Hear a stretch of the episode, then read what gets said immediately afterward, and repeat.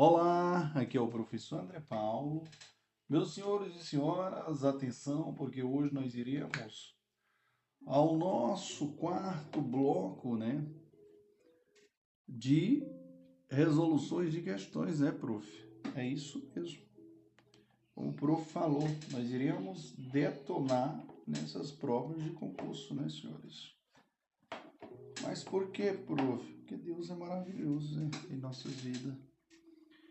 E nós, nossa quarta rodada aqui de questões subjetivas, treinando a escrita, nós iremos é, falar sobre o direito processual civil, tutela provisória. E na primeira questão, eu peço a atenção de todos para que possamos é, fazer um comentário sobre, é, ou melhor, disserte sobre a chamada tutela provisória, abordando, primeiro, a espécie, Segundo, classificação das, das tutelas provisórias de urgência. Terceiro, procedimento. Quarto, estabilização. Quinto, se há contestação, é apta a impedir a estabilização. Então, vejamos as considerações iniciais sobre a questão. E eu começo dizendo que a tutela é antecipada no CPC, 2015, é tratada no livro 5, artigo 294 a 311, que é denominada de da tutela provisória. Beleza? A tutela provisória pode ser conceituada como aquela concedida antes da tutela definitiva, em caráter provisório com base em uma cognição sumária. É importante esclarecer que a tutela provisória será sempre substituída por uma tutela definitiva, que a confirmará, que a confirmará, revogará ou modificará. Os termos do artigo 294 do CPC, artigo é, 294 do CPC é, de 2015, a tutela provisória é gênero do qual decorrem, decorrem duas espécies. Primeiro, a tutela provisória de urgência. Segundo, a tutela provisória de evidência.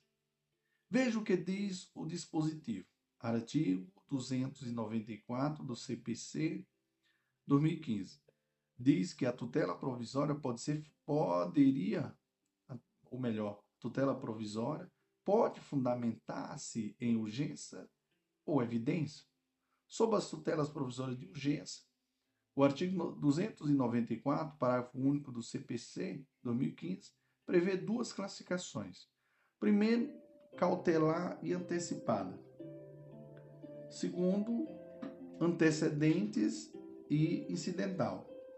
Beleza? Então, prevê duas classificações, né, pessoal, de urgência. Quais são elas? Cautelar e antecipada. Segundo, antecedentes e incidentes. Veja, o artigo 294, parágrafo único, diz que a tutela provisória de urgência, cautelar ou antecipada, pode ser concedida em caráter né, antecedente ou incidental. Então, Quanto à satisfatividade, né? A satisfatividade, em uma primeira classificação, a tutela provisória de urgência divide-se em, vamos lá, antecipada, né, que é a sub, su, eh, que é a satisfativa, a antecipada. Isso quer dizer que o órgão julgador antecipa aquele direito ou bem da vida que o autor espera conseguir ao final do processo. Exemplo: em uma ação de cobrança, o juiz antecedendo, o juiz entendendo que o autor precisa dos valores para sobreviver, determina que o réu entregue a quantia pleiteada enquanto se aguarda o desfecho do processo. Existe também, senhores, a tutela provisória que eu falei, eu falei antecipada e a cautelar. A cautelar, isso quer dizer o seguinte: o órgão julgador confere uma medida para assegurar aquele direito ou bem da vida que o requerente espera obter ao fim do processo. Exemplo: em uma ação de cobrança, o juiz antecedendo, entendendo que há receio de que o réu se, se desfaça de seu patrimônio, determina o aresto dos bens do requerido, do requerido. Beleza? Veja as lições de Marco Vinícius e os Gonçalves. O que, que ele diz? Satisfatividade é o critério mais útil para, para distinguir a tutela antecipada da cautelar. As duas são provisórias e podem ser requeridos muito assemelhados, relacionados à urgência ou evidência. Mas somente a primeira tem natureza satisfativa, permitindo ao juiz que já deferiu os efeitos que, sem ela, só poderia conceder no final. Na cautelar, o juiz não defere ainda os efeitos pedidos, na, mas apenas determina uma, uma medida protetiva assegurativa que preserva o direito do autor em risco pela demora no processo. Tanto a tutela antecipada quanto a cautelar podem ser úteis para afastar uma situação de perigo de prejuízo irreparável ou de dificuldade reparada, ou de difícil reparação, melhor dizendo mas difere quanto à maneira pela qual alcança esse resultado. Enquanto a primeira afasta o perigo atendendo ao que foi postulado, a segunda afasta, afasta tomando alguma providência de proteção. Beleza? Imagine-se, por exemplo, que o autor corra um grave risco de não receber determinado valor. A tutela satisfativa lhe concederá a possibilidade de, desde logo, promova, né, desde logo, é, desde logo, promover a execução do valor em caráter provisório, alcançando-se os efeitos almejados, que normalmente só seria obtido com a sentença condenatória. Já por meio de tutela é, de tutela cautelar, o autor pode arrestar bem, arrestar bens do devedor, preservando-os em mãos de um depositário para quando obter, quando obtiver sentença condenatória e não houver recurso com efeito suspensivo, poder executar a quantia que lhe é devida que lhe é devida, né, senhores? Que lhe é devida. Então, a tutela é, cautelar não antecipa os efeitos da sentença, mas determina uma, uma providência que protege o provimento, cujos efeitos serão alcançados ao final. Beleza? Bom, quanto ao momento de sua concessão, é interessante frisar que a tutela provisória de urgência também pode ser incidental e antecedente. A incidental é aquela que é referida no curso do processo. A tutela incidental pode ser cautelar ou antecipada. Então ela também ela pode ser, senhores, antecedente. Antecedente é aquela formulada antes que o pedido principal tenha sido apresentado, ou ao menos antes que ele tenha sido apresentado com a, com a argumentação completa. Tutela antecedente, melhor dizendo, ela pode ser cautelar ou antecipada, tá, pessoal? Só fazendo aí uma correção, que primeiro eu falei que a incidental, a incidental a tutela é, provisória de urgência ela também pode ser incidental, que é aquela que é referida no curso do processo. A tutela incidental pode ser cautelar ou antecipada. A antecedente né, pessoal? A tutela provisória de urgência também pode ser o que? Antecedente, que é aquela formulada antes que o pedido principal tenha sido apresentado, ou ao menos antes que ele tenha sido apresentado com a argumentação completa. A tutela antecedente podem ser pode também ser cautelar ou antecipada. Assim, o artigo 303 do CP autoriza que o autor requeira a tutela provisória de urgência antecipada em caráter antecedente. Veja, artigo 303. Nos casos em que a urgência for an... Ó, nos casos em que a urgência for contemporânea à propositura da ação, petição inicial que limitasse ao requerimento da tutela antecipada e à indicação do pedido de tutela final. Com a exposição da lide, do direito que se busca realizar e do perigo de dano ou de risco ao resultado útil do processo. O CPC determina, senhores, que, após ser concedida a tutela antecipada, requerida em caráter antecedente, deverão ser adotadas as seguintes providências. Primeiro, o autor deverá é, aditar a petição inicial com a complementação de sua argumentação, a juntada de novos documentos e a confirmação do pedido de tutela final, em 15 dias ou em outro prazo maior que o juiz fixar. Segundo, o réu será citado e intimado para ausência de conciliação ou de mediação, na forma do artigo 334. É, terceiro, não havendo autocomposição, o prazo para contestação será contado na forma do artigo 335.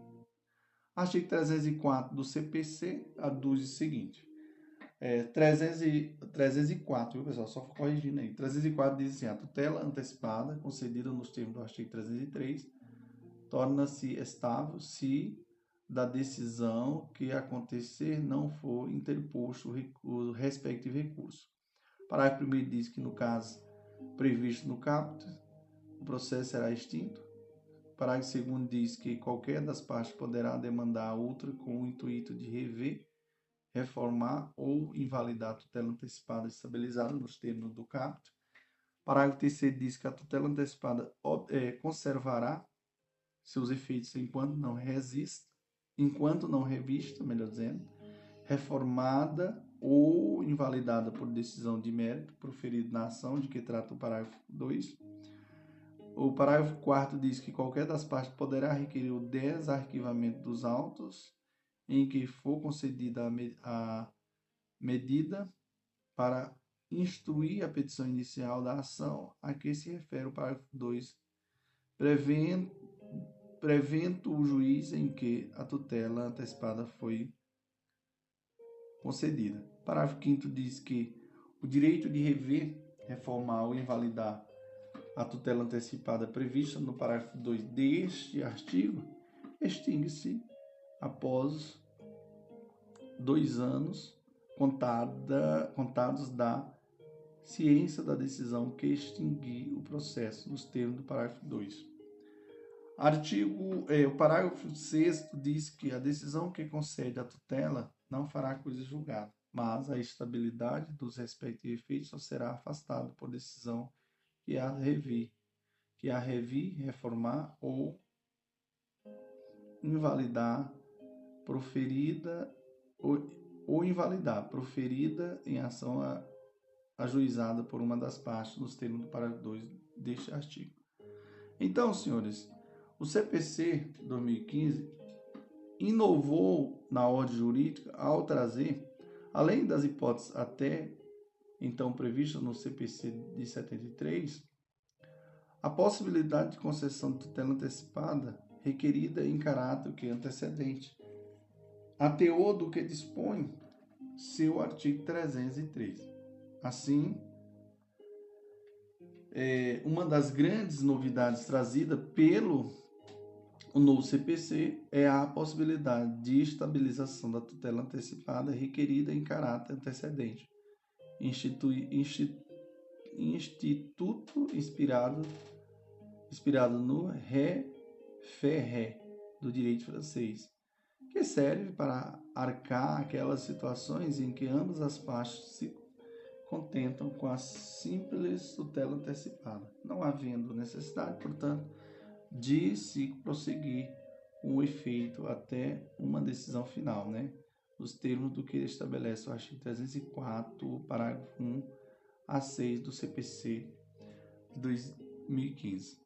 Assim, segundo o artigo 304, não havendo recurso contra a decisão que deferiu a tutela antecipada, requerida em caráter antecedente, a referida decisão será estabilizada e o processo será extinto sem resolução do mérito.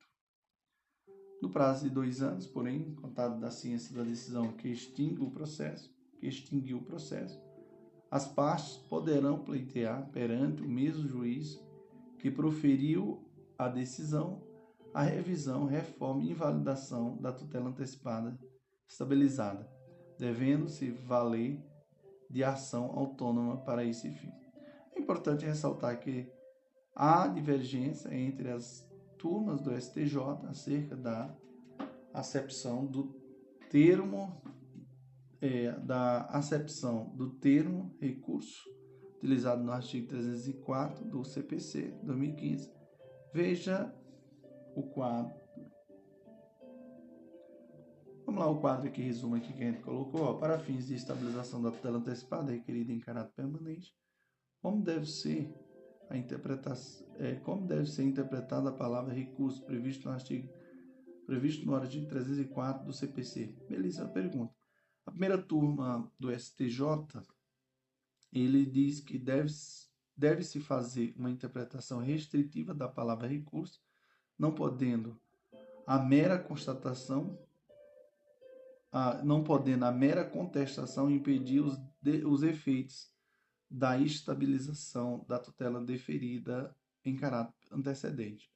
Logo, apenas a utilização do recurso, né, via portaria, grave de instrumento, e não a mera contestação, impediria a estabilização dos efeitos da tutela. Beleza? Já no que diz respeito à terceira turma do STJ, ele diz que deve-se fazer uma interpretação sistemática e teleológica da palavra recurso, de modo que a estabilização somente ocorrerá se não houver qualquer tipo de impugnação pela parte contrária. Logo, apenas a apresentação de contestação, sem que haja impugnação de via recurso, impede a estabilização da tutela deferida em caráter antecedente. Então fica ligado aí, fique esperto. É, vamos aqui ao espelho aqui das respostas, senhores, da prova. E eu começo dizendo que nos termos do artigo 294 do CPC 2015, a tutela provisória é o gênero do qual decorre duas espécies, né? Quais são elas? De urgência e de evidência. Assim, Quanto à, à satisfatividade, em uma primeira classificação, a tutela provisória de urgência divide-se em antecipada, que é a satisfativa, né, que nesse caso o órgão julgador antecipa aquele direito ou bem da vida que o autor espera conseguir ao final do processo. E vamos ter também a cautelar, né, senhores? Que a cautelar, o, órgão julgador confere uma medida para assegurar aquele direito ou bem da vida que o requerente espera obter ao final do processo. É, quanto ao momento de sua concessão, a tutela provisória de urgência também pode ser incidental, que é aquela que é referida no curso do processo. Né? A tutela incidental pode ser cautelar ou antecipada, e também, senhores, ela pode ser antecedente que é aquela que for, é aquela formulada antes que o pedido principal tenha sido apresentado, ou ao menos antes que ele tenha sido apresentado com a argumentação completa. Tutela antecedente também pode ser cautelar ou, né, ou o que antecipada. Por fim, senhores, o artigo 304 né, traz a possibilidade de estabilização da tutela antecipada requerida em caráter antecedente. Assim, não havendo recurso contra a decisão de, de deferir a tutela antecipada requerida em caráter antecedente, a referida decisão será estabilizada e o processo será extinto, sem resolução do mérito. No prazo de dois anos, porém, contado da ciência da decisão que extingue o processo, que extinguiu o processo, as partes poderão pleitear perante o mesmo juiz que proferiu a decisão, a revisão, a reforma ou a invalidação da tutela antecipada é estabilizada, devendo se valer de ação autônoma para esse fim. É, e aqui, senhores, importante ressaltar que há divergência entre o, ST, o STJ acerca da acepção do termo recurso utilizada no dispositivo legal citado. Então, de acordo com a primeira turma do STJ, deve-se fazer uma interpretação restritiva para da palavra recurso, não podendo a mera contestação impedir os efeitos da estabilização da tutela deferida em caráter antecedente. Logo, apenas a utilização de recurso via né, próprio, que é agravo de instrumento, e não a mera contestação, impedindo que a estabilização dos efeitos da palavra recurso. Eita, prof. Pessoal, voltar aqui essa parte aqui que o prof. Acho que eu tô morrendo de sono já. Você acredita? Mas vamos lá. Ressal, é importante ressaltar que há divergência entre as turmas do STJ acerca da acepção do termo recurso, utilizando, utilizado no dispositivo legal citado. Então, de acordo com a primeira turma, o STJ deve-se fazer uma interpretação restritiva da palavra recurso, não podendo a mera contestação impedir os efeitos da estabilização da tutela referida, da tutela deferida em caráter antecedente. Logo, apenas a utilização de recurso, que é via própria no né, agravo de instrumento, e não a mera contestação. E impediria a estabilização dos efeitos da tutela. Por outro lado, a terceira turma do STJ aduz que deve fazer uma interpretação sistemática e teleológica da palavra recurso, de modo que a estabilização somente ocorrerá se não houver qualquer tipo de impugnação pela parte contrária. Logo, apenas a apresentação de contestação, sem que haja impugnação via recurso, impede a estabilização da tutela deferida em caráter que antecedente. Pessoal, só que fazendo aqui é, o que foi que gerou ponto lá na hora da prova. Então vamos lá. Ó. Ele fala sobre as espécies. As espécies estão aqui no artigo 294 do CP, né? 2015, que é quais são elas? De urgência e evidência. Classificação das tutelas provisórias de urgência, nós vamos ter antecipada e cautelar. É, no que diz respeito à estabilização, nós vamos ter a estabilização vamos ter o artigo dos 394, prazo de dois anos. E a última, se, se contestação é apta, se a contestação é apta a impedir a estabilização. Divergência entre as duas turmas né, do STJ, lembrado? E as espécies, senhores? Urgência e de urgência e de evidência. Isso é isso, show papai Vamp e o prof. Paulo.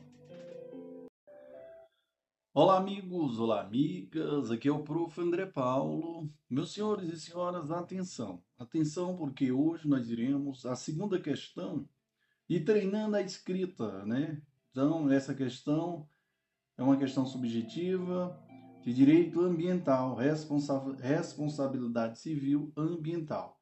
E aqui eu começo fazendo a seguinte explanação. A empresa Sales Petróleo SA, é, após obter licença ambiental da autarquia estadual responsável, construiu um galão, aliás, um galpão para venda de, de madeiras.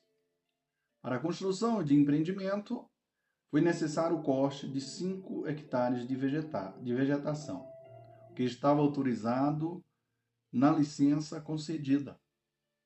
Ocorre que, depois de algum tempo, o Ministério Público Estadual ajuizou a ação de indenização contra a empresa alegando que o corte das árvores foi indevido porque realizado em área ambiental protegida. A empresa se, se defendeu alegando que agiu amparado pela licença ambiental que acreditava ser legítima e que, portanto, foi vítima de erro da autarquia estadual, que deve ser considerada é, exclusiva responsável pela reparação do dano. Assiste a razão a empresa, senhores? E aí? Belíssima indagação. Fundamente sua resposta. Temos as considerações iniciais sobre a resposta. E já eu falo aqui para vocês. Não assista a razão na empresa. É certo que os danos ambientais são regidos pelo modelo da responsabilidade civil, da responsabilidade objetiva, previsto genericamente no parágrafo único do artigo 920, 927 do Código Civil, de forma específica na Lei 6.938 de 81.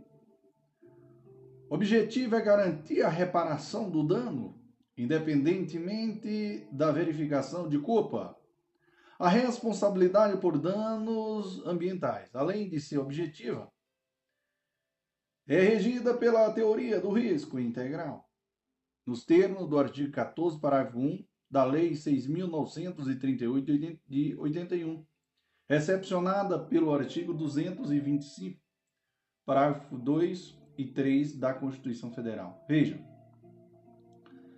Artigo 14, parágrafo 1. Sem obstar a aplicação das penalidades previstas nesse artigo. É poluidor. É o poluidor obrigado, independentemente da existência de culpa, a indenizar ou reparar os danos causado, causados ao meio ambiente e a terceiros afetado por sua atividade. O Ministério Público da União e dos Estados terá legitimidade para propor ação de responsabilidade civil e criminal por danos causados ao meio ambiente. Os danos ambientais são regidos pela teoria do risco integral, o que se justifica pelo princípio do poluidor pagador e pela vocação redistributiva do direito ambiental.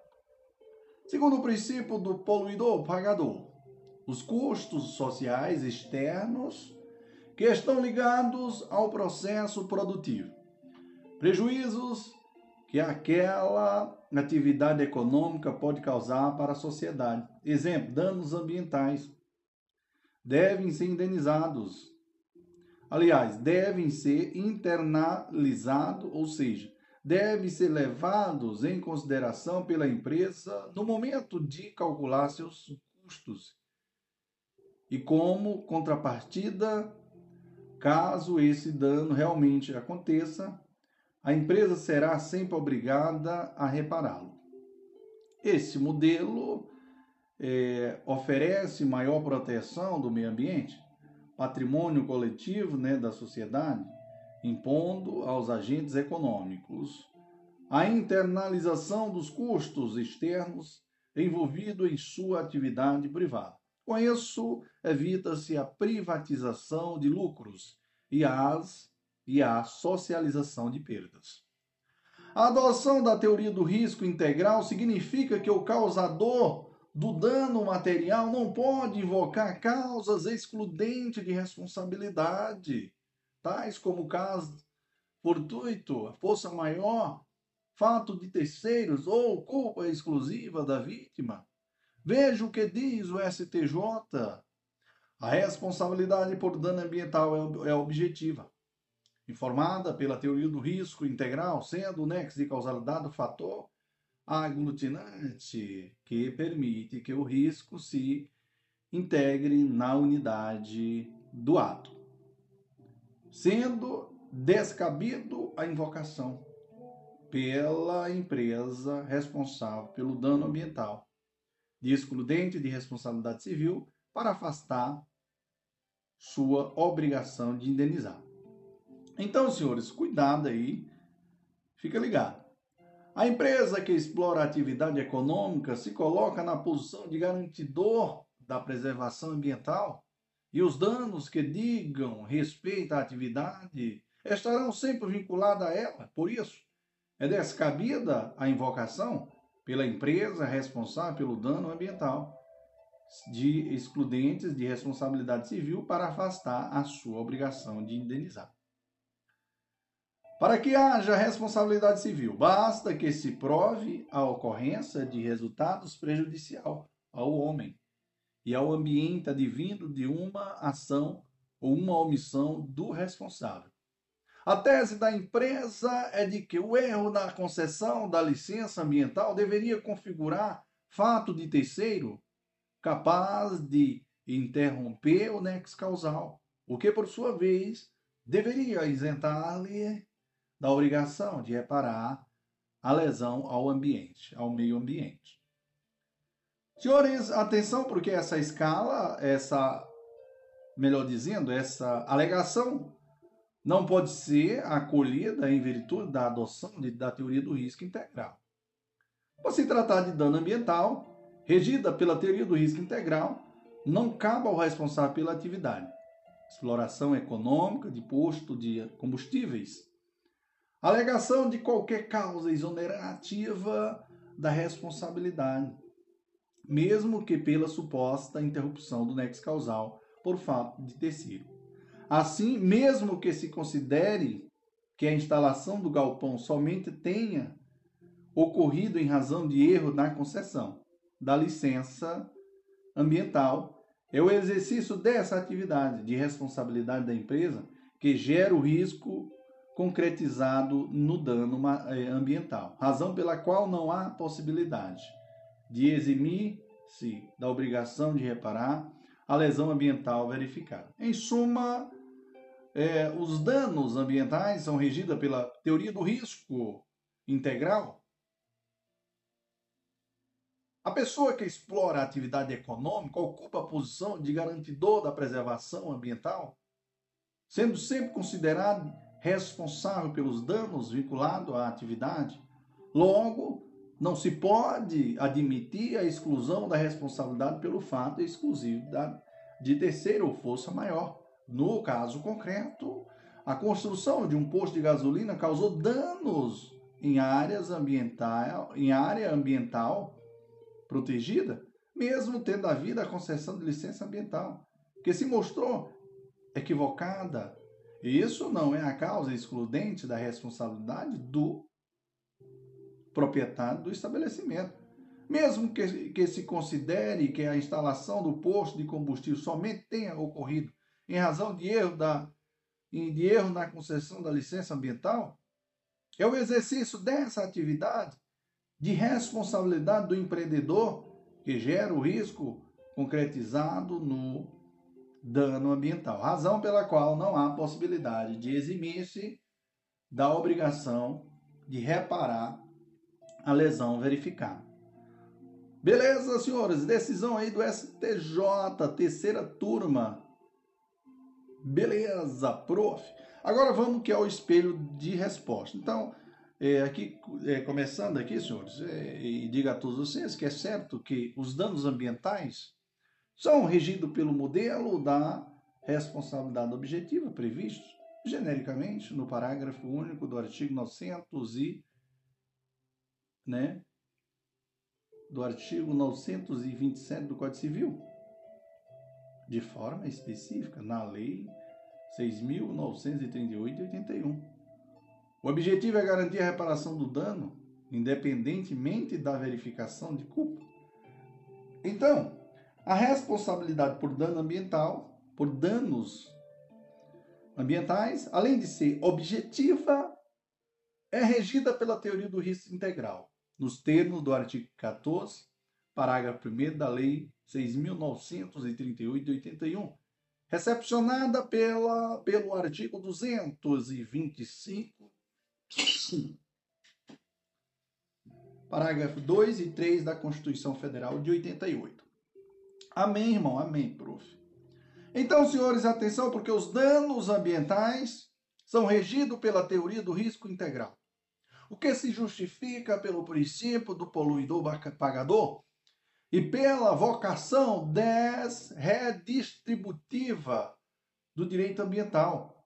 Então, segundo o princípio do poluidor pagador, os custos sociais externos que estão ligados ao processo produtivo, né?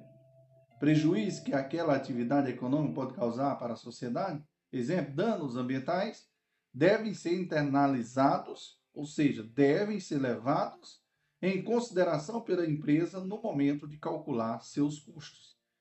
E como contrapartida, caso esses danos realmente aconteçam, a empresa será sempre obrigada a repará-los.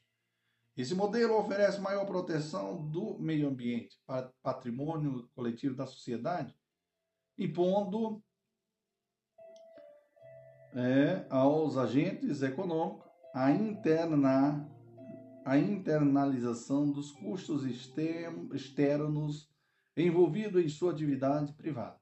Com isso, evita, com isso evita-se a privatização de lucros e a socialização de perdas. A adoção de, da teoria do risco integral significa que o causador do dano ambiental não pode invocar causas excludentes de responsabilidade, tais como o caso fortuito, a força maior, fato de, de terceiro ou culpa exclusiva da vítima. Não assiste razão à empresa, à empresa, pois mesmo que se considere que a instalação do galpão somente tenha ocorrido em razão de erro na concessão da licença ambiental, é o exercício dessa atividade de responsabilidade da empresa que gera o risco concretizado no dano material, no dano ambiental, melhor dizendo. Razão pela qual não há possibilidade de eximir-se da obrigação de reparar a lesão ambiental verificada. Beleza, irmão, beleza. Vamos aqui a, a pontuação aqui, ó. Na, na, na, primeira resposta aqui, eu já falei para vocês que a responsabilidade por danos ambientais, além de ser objetiva, é regida pela teoria do risco integral, nos termos do artigo 14, parágrafo 1 da Lei 6.938 de 81, recepcionada pelo artigo 225 da Constituição, parágrafo 2 e 3 da Constituição de 88.